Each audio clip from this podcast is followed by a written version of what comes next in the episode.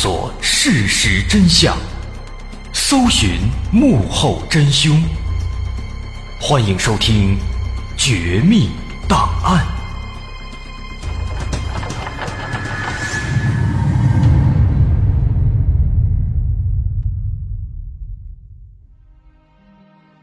欢迎收听《绝密档案》，我是大碗。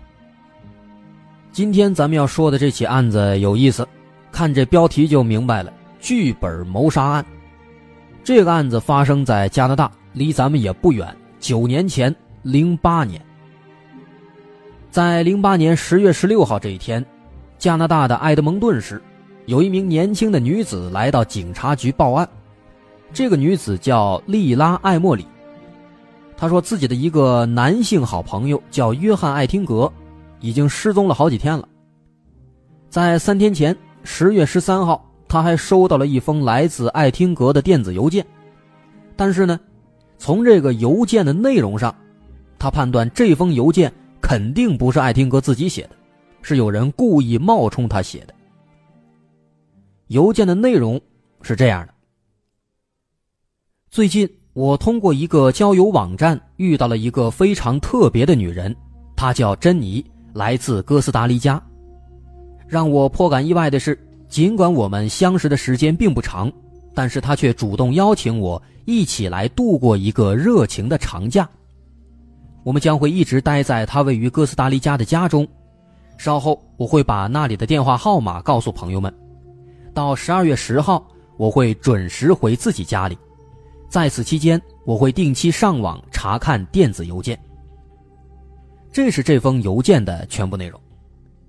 这个报案的莉拉·艾莫里，他是艾汀格的好朋友，他对艾汀格是非常了解的。他说，艾汀格是一个比较内向、比较呆板、比较木的人，他的生活呢也非常有条理啊，不太可能跟一个刚认识的女人，尤其还是一个网友单独出去过一个假期。可是现在呢，他看到这个邮件上确实又是这么写的，所以说他推测艾汀格。估计肯定是遇到什么事儿了，或者说呢，他的邮箱是被盗了。可是如果说他邮箱被盗了，盗邮箱的这个黑客又没有必要专门发一个这样的邮件，所以呢，在分析之后，艾莫里认为艾汀格肯定是出事了，所以就来报警了。那么当时接到这起艾莫里的失踪报案之后啊，埃德蒙顿市的警方首先就对艾汀格这个人展开了调查。因为首先，警方得确定艾汀格是不是真的失踪了。约翰·艾汀格当年是三十八岁，出生在温哥华的白石镇。在他二十八岁的时候，他独自一个人离开了家乡，搬到了埃德蒙顿市，也就是现在住的地方，在这儿找了一份工作。那在这十年当中，因为他的性格比较内向、腼腆，比较害羞，人也不浪漫，所以呢。一直都没有女朋友，更别说是结婚了。十年间一直都是单身，自己一个人住在埃德蒙顿市城南地区的一个公寓楼里。那查到这个资料之后呢，警方就去到了艾汀格住的这个公寓。进门之后，哎，发现家里边确实是没人，艾汀格的确不在。不过呢，仔细观察之后啊，警方发现了一个非常反常的事情。就是说啊，从艾汀格家里的这个情况来看呢，他似乎没有要出远门度假的意思。比如说，有很多吃了一半的食物啊，就在厨房放着呢，都烂了，都腐烂了，这很明显是放了很长时间没收拾。另外，窗户也没关。如果说一个人真的要出远门了，那么他肯定会提前把这些东西都安顿好，没吃完的食物，不管是吃了还是扔了，肯定都会处理掉。窗户呢，肯定也要关上，都会打扫好。可是从现在这个情况来看，他好像并没有要出远门的意思。这些东西全都原封不动的是在那儿，很明显，这个人好像晚上或者第二天就会回来了。那么这么看的话，艾汀格没准还真的是出事了。那保险起见，警方后来又去询问了艾汀格的其他的家属和朋友，他们的反应。呀，也都是说最近啊没有见过艾汀格，而且他们大部分也都收到那封邮件了。所以说这个邮件很明显是群发的。同时呢，艾汀格的另一个朋友叫肖恩·卡麦伦，他也向警方提出了自己的怀疑。他说：“艾汀格这个人平时很闷，他唯一的乐趣就是他的电脑。啊，他是那种心理上非常孤独的男人，总是盼着有一天能够遇到合适的另一半。但是呢，真的在生活当中面对女人的时候，他又会害怕，又会害羞，是这样的一个人。啊，这是这个肖恩·卡麦伦他的原话。”所以说啊，从这些特点来看，哎，他也感觉这个艾莫里的怀疑是有道理的，认为艾汀格没准真的是出事了，希望警方能够进一步调查。所以说，现在这个情况其实很明显了，艾汀格的朋友们都认为他有可能是出事了，而艾汀格的家里呢，那个情况也说明他并没有要出远门的打算，可是近期呢。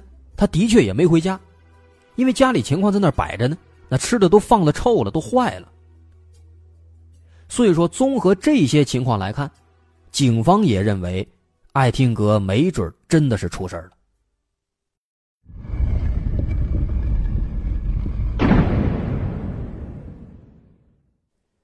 那么，为了搞清楚状况，尽快找到这个失踪的艾汀格，当前第一步要做的，警方决定。继续调查艾汀格的朋友圈，哎，扩大这个搜索范围，看看他的朋友们有没有知情的，或者有没有值得怀疑的，有没有可疑的。警方非常幸运，当时他刚查了两天就出现线索了。艾汀格的另一个朋友透露说啊，说在零八年十月十号那天，就是前几天，艾廷格呢那天非常兴奋，告诉他说。在网上认识了一个网友，女的叫珍妮，并且当天晚上要跟他见面，要约会。具体的约会地点在哪儿呢？当时艾廷格也告诉他了，是在埃德蒙顿市米尔伍德区的一个车库里，一个很偏僻的地方的一个车库里。得到这个信息之后啊，警方非常高兴，认为肯定有线索了，于是呢，就带人来到了这个车库。不过，警方来到车库之后啊，比较失望，因为他发现这个车库这时候已经没有人了，车库门是关的。但是即便如此呢，警方也是打开门，仔仔细细的观察了一下这个车库里面的情况。观察一圈之后啊，警方发现这个车库，不管说怎么看怎么想，那都不像是个约会的地方，这里面堆满了各种各样的杂物。而且更要命的是啊，在车库的一个墙角里面，警方发现了一些暗红色的血迹。由这些血迹往开推测，警方认为艾汀格估计已经是遇害了。很明显啊，首先这个车库它肯定不是一个约会的地方，其次呢，又发现了血迹了，这不得不让人怀疑啊。而且艾汀格确实已经失踪好几天了。那么综合这些情况来看，也就是说，他那个叫珍妮的女网友，就是头号嫌疑人。所以说，现在当务之急就是找到这个珍妮。当然，我们知道这个珍妮这个名肯定不是她真正的名字，而且这是一个网上认识的朋友，所以说，警方的调查难度是相当大的。不过就在这个时候啊，埃德蒙顿警方发现了另外一起案子。这起案子啊，新发现的这起案子，后来成了艾汀格失踪案的一个关键突破口。警方发现啊，围绕着艾汀格和珍妮约会的这个车库，其实在半个月之前发生过一起谋杀未遂案件。半个月之前。当时有一个叫布莱克的小帅哥，他呢在网上也是认识了一个女网友，俩人聊得火热。时间长了，女网友就约这布莱克说出来见一面，约的时间是在十月三号的晚上，也就是半个月之前。那到了十月三号这天晚上，这个布莱克精心打扮了一番啊，做好发型，穿了一件屎黄色的衬衣，就去那个车库里赴约了。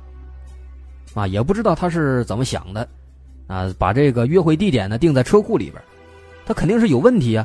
当时他就没想到，那他还去了，啊，可能这个恋爱当中的人吧，都已经被这个爱情冲昏头脑了，反正是去了。那当时布莱克去了之后啊，哎，远远的还看见车库里真有人，门开着呢，灯也亮着。不过他万万没想到啊，当他进到车库里之后，就出事了。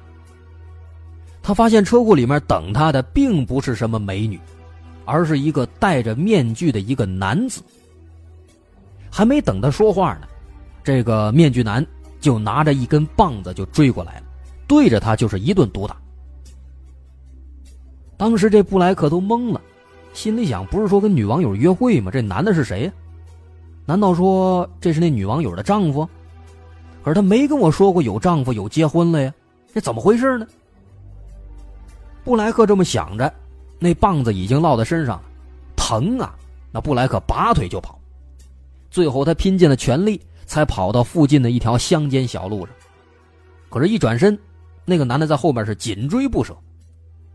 没办法，只能继续往前跑，直到又跑了一会儿，遇到了一对这个过路的夫妇，那个戴面具的面具男，才没继续往前追，布莱克这才安全的逃跑，安全的离开。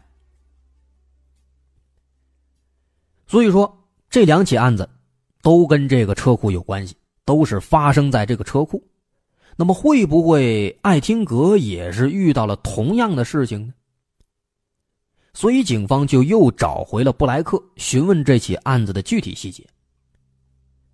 根据布莱克的描述啊，他跟艾汀格是差不多的，也是在网上认识的这个女网友。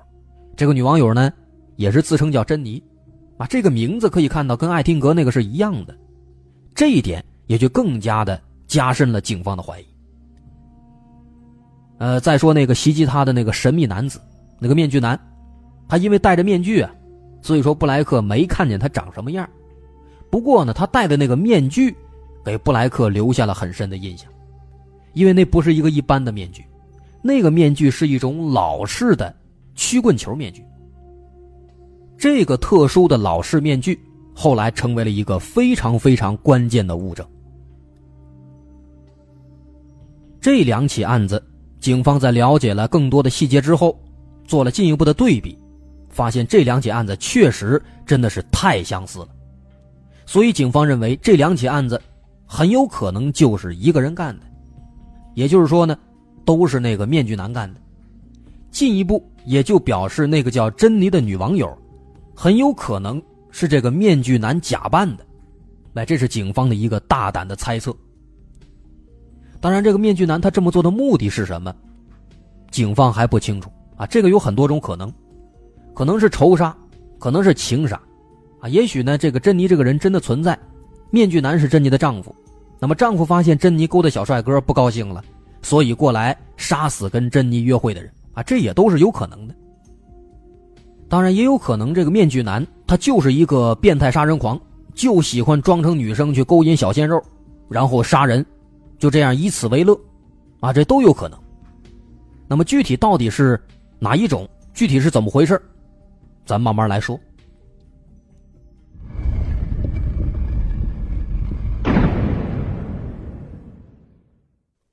据说当时警方在确定了这个调查的方向之后啊，认为这两起案子是同一人所为之后，警方就开始兵分两路。第一路查这个珍妮，也就是说查这个面具男的真实身份。第二路回头继续去查那个车库。看里面有没有凶手留下的一些痕迹、一些线索。咱们先说这第一路，查他身份的这一路。因为当时警方首先想到的，有可能是仇杀或者情杀，因为这样的是比较常见的，所以当时他们先去查了布莱克和艾汀格的交际网络，查了他们的朋友圈。但是查了很长时间之后啊，发现这俩人根本就不是一类人。他们没有共同的朋友，也没有共同的仇人，更没有追过同一个女孩所以说，这么看的话，仇杀、情杀都不太可能，啊，也不可能通过他们的这个交际圈子来锁定凶手的身份，这不可能了。那既然这招不行，那就只能通过网络了，查查他们俩人的这个通信记录，能不能通过这个记录锁定这个叫珍妮的女网友。但是警方当时啊也折腾了好几天，追踪了好长时间，也没有什么收获，因为网络这个东西，不确定性太大了，隐匿性也非常强，所以说最后这第一路警方的任务是宣告失败了。不过第一路失败了没关系，第二路这边就不太一样了。第二路的警方慢慢的发现了一条非常重要的线索。这第二路的警方首先，他们去调查了这个车库的主人，因为这个案子毕竟是在车库里发生的。不过当时警方询问之后呢，发现这车库的主人没有嫌疑，不可能是凶手，人家有证据，有不在场证明。不过呢。这个车库主人提供了一条线索。他说：“这个车库啊，虽然说是自己的，但其实一直都不是自己用，都是出租给外人。那么租给谁了呢？人家说这个车库从九月份开始就租给了一个叫做马克·特维切尔的人。同时，询问这个车库周边的邻居，也都表示说，大概在九月中旬的时候，有几个三十多岁的男子。”曾经来到这个车库里，往里面搬了很多东西，有什么金属架子、木头啊，还有这个电锯啊、椅子呀，一些杂七杂八的工具之类的。再后来呢，有一天晚上，他们又搬了很多这个聚光灯过来，还带了几台摄像机，那好像是在车库里面拍什么东西。那一天呢，根据周边邻居们反映啊，说这帮人在里边折腾到很晚才离开。不过从那之后呢。就没有看到过他们再出现过。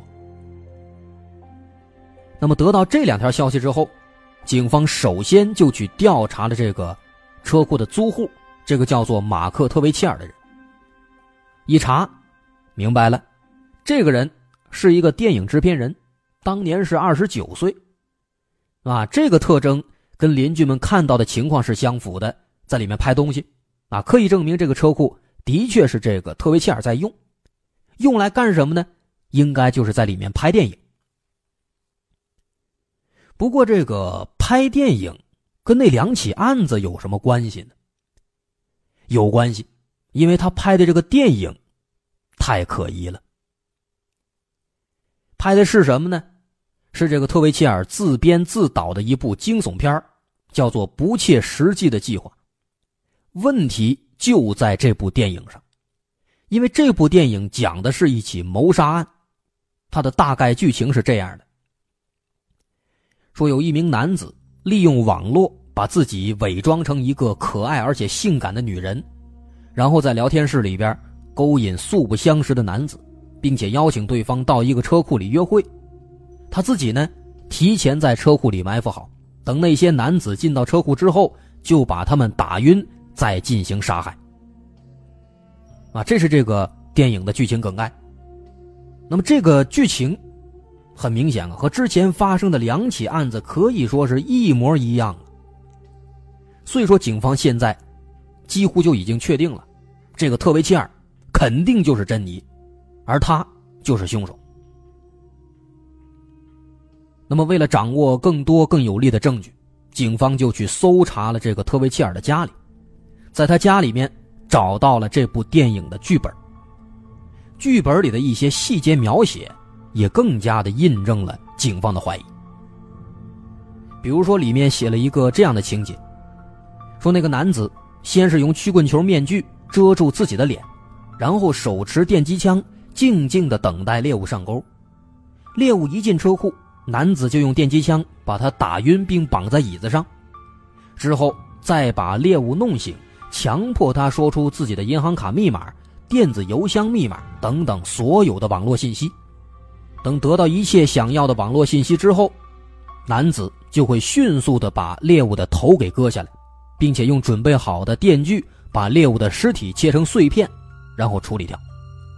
在此之后，这名男子会利用从被害人那里所获得的私人网络信息，跟他的朋友们取得联系，制造被害人。还没有死的假象，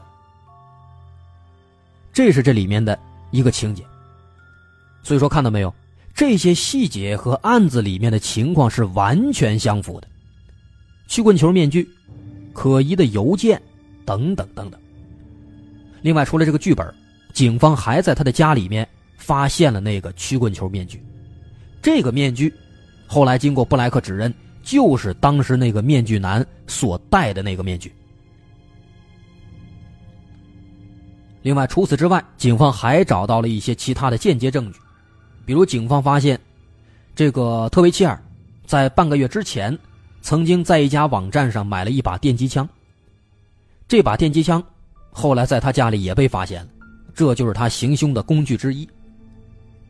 那么他购买这把电击枪的时候啊，用的网名也非常露骨，直接用的就是他自己那个电影公司的名字。而且不止在这一个网站上，他在很多其他的网站上注册的这个昵称，都是这同一个。所以说啊，他这个水平，警方想不查都不行，闭着眼睛都能猜到这是他干的，他买的。所以说呢，现在是证据确凿，可以肯定这个特维切尔就是凶手了。后来警方实施抓捕，在半个月之后，十月三十一号，特维切尔在他的父母家里被警方逮捕了。被逮捕之后，他对自己的犯罪事实也全都毫无保留的，哎，全都给交代了。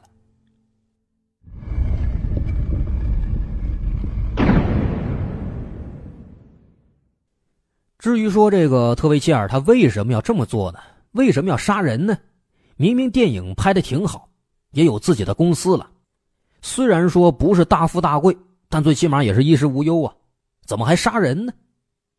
其实归根结底啊，这是各种不同的因素共同作用之下的一个结果。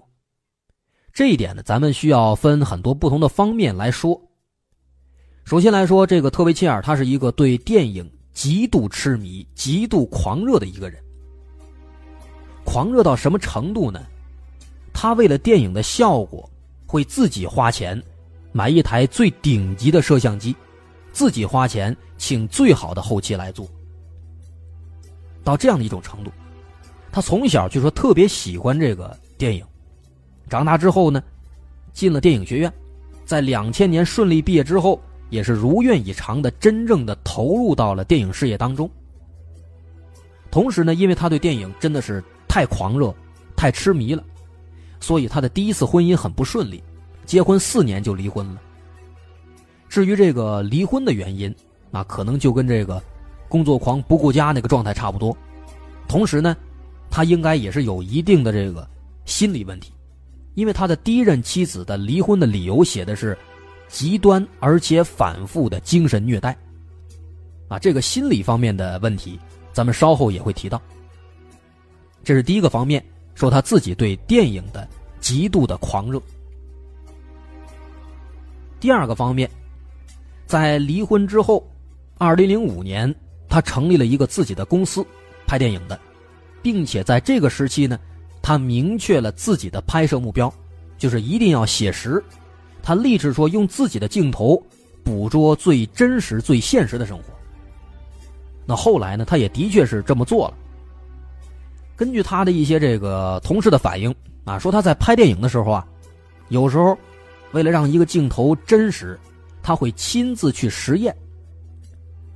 比如剧情里面可能设计了这样的一个小冲突，说男主在吃饭，然后呢，他旁边有一个人经过，不小心把饮料洒到他身上了，然后男主和这个人就吵起来了。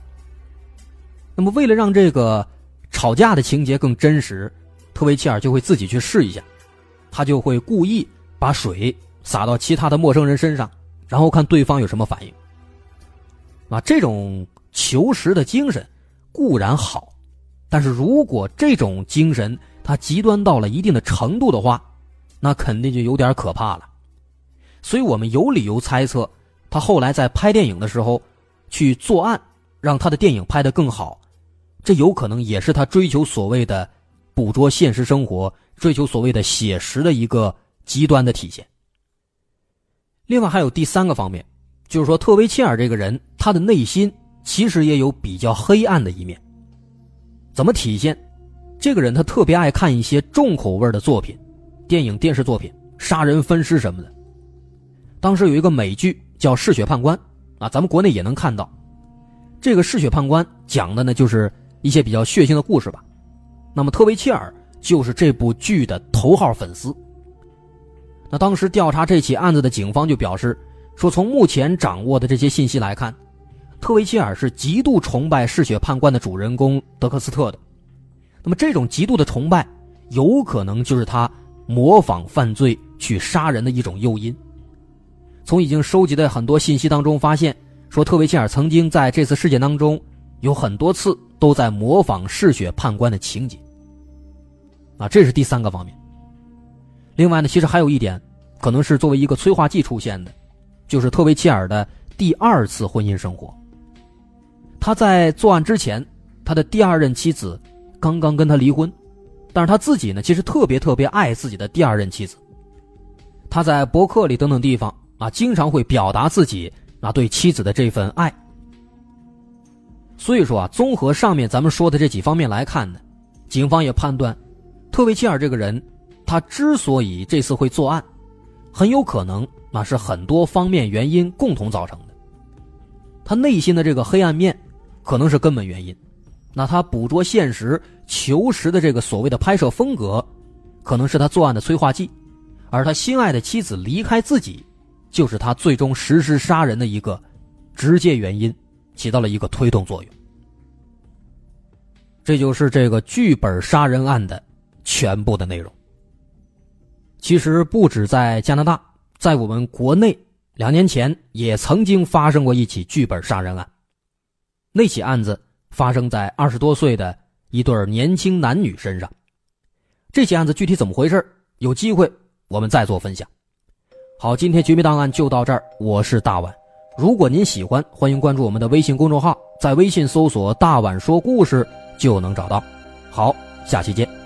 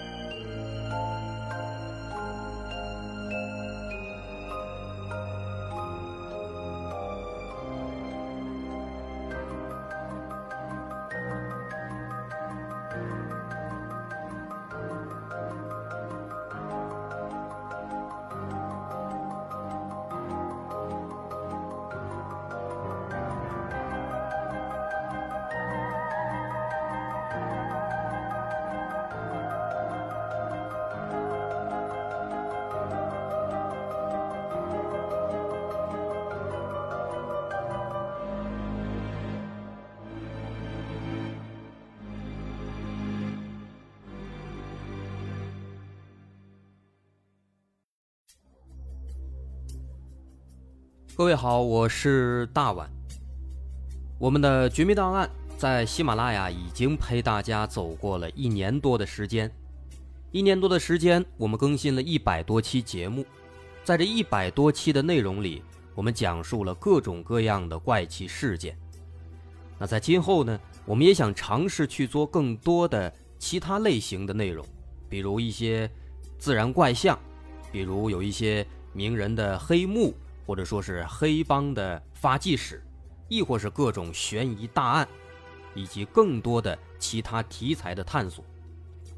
针对这些内容，目前我们也已经有了一个大概的规划。我们将会把这些内容做一个大概的整合，放在之后我们即将推出的一个新的专辑当中。